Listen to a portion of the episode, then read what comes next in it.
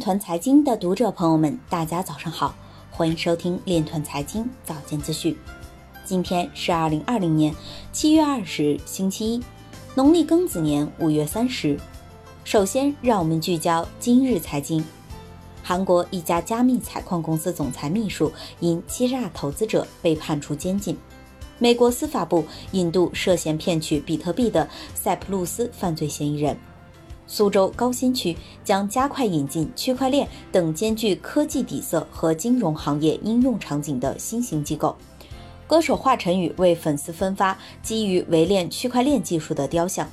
比特币即将再现2017大牛市前买入信号。自四月份以来，以太坊的交易费用上涨了百分之五百。以 Filecoin 为代表的区块链存储公链将引领行业发展。加密货币企业家准备在澳大利亚集体起诉谷歌、Facebook 和推特。网络安全评论员表示，使用区块链技术可避免推特黑客入侵。摩根西创始人表示，积累财富的秘诀是拿出现金投资比特币等长期增值的资产。今日财经就到这里，下面我们来聊一聊关于区块链的那些事儿。针对疫情以来 YouTube 大量删除加密货币相关内容创作的现象，外媒分析认为，这与 YouTube 母公司谷歌对加密行业的敌对态度有关。当前的 YouTube 审核机制已不再适合加密内容创作者。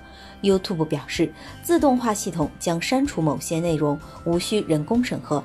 平台将继续删除违法内容，以保护平台生态系统。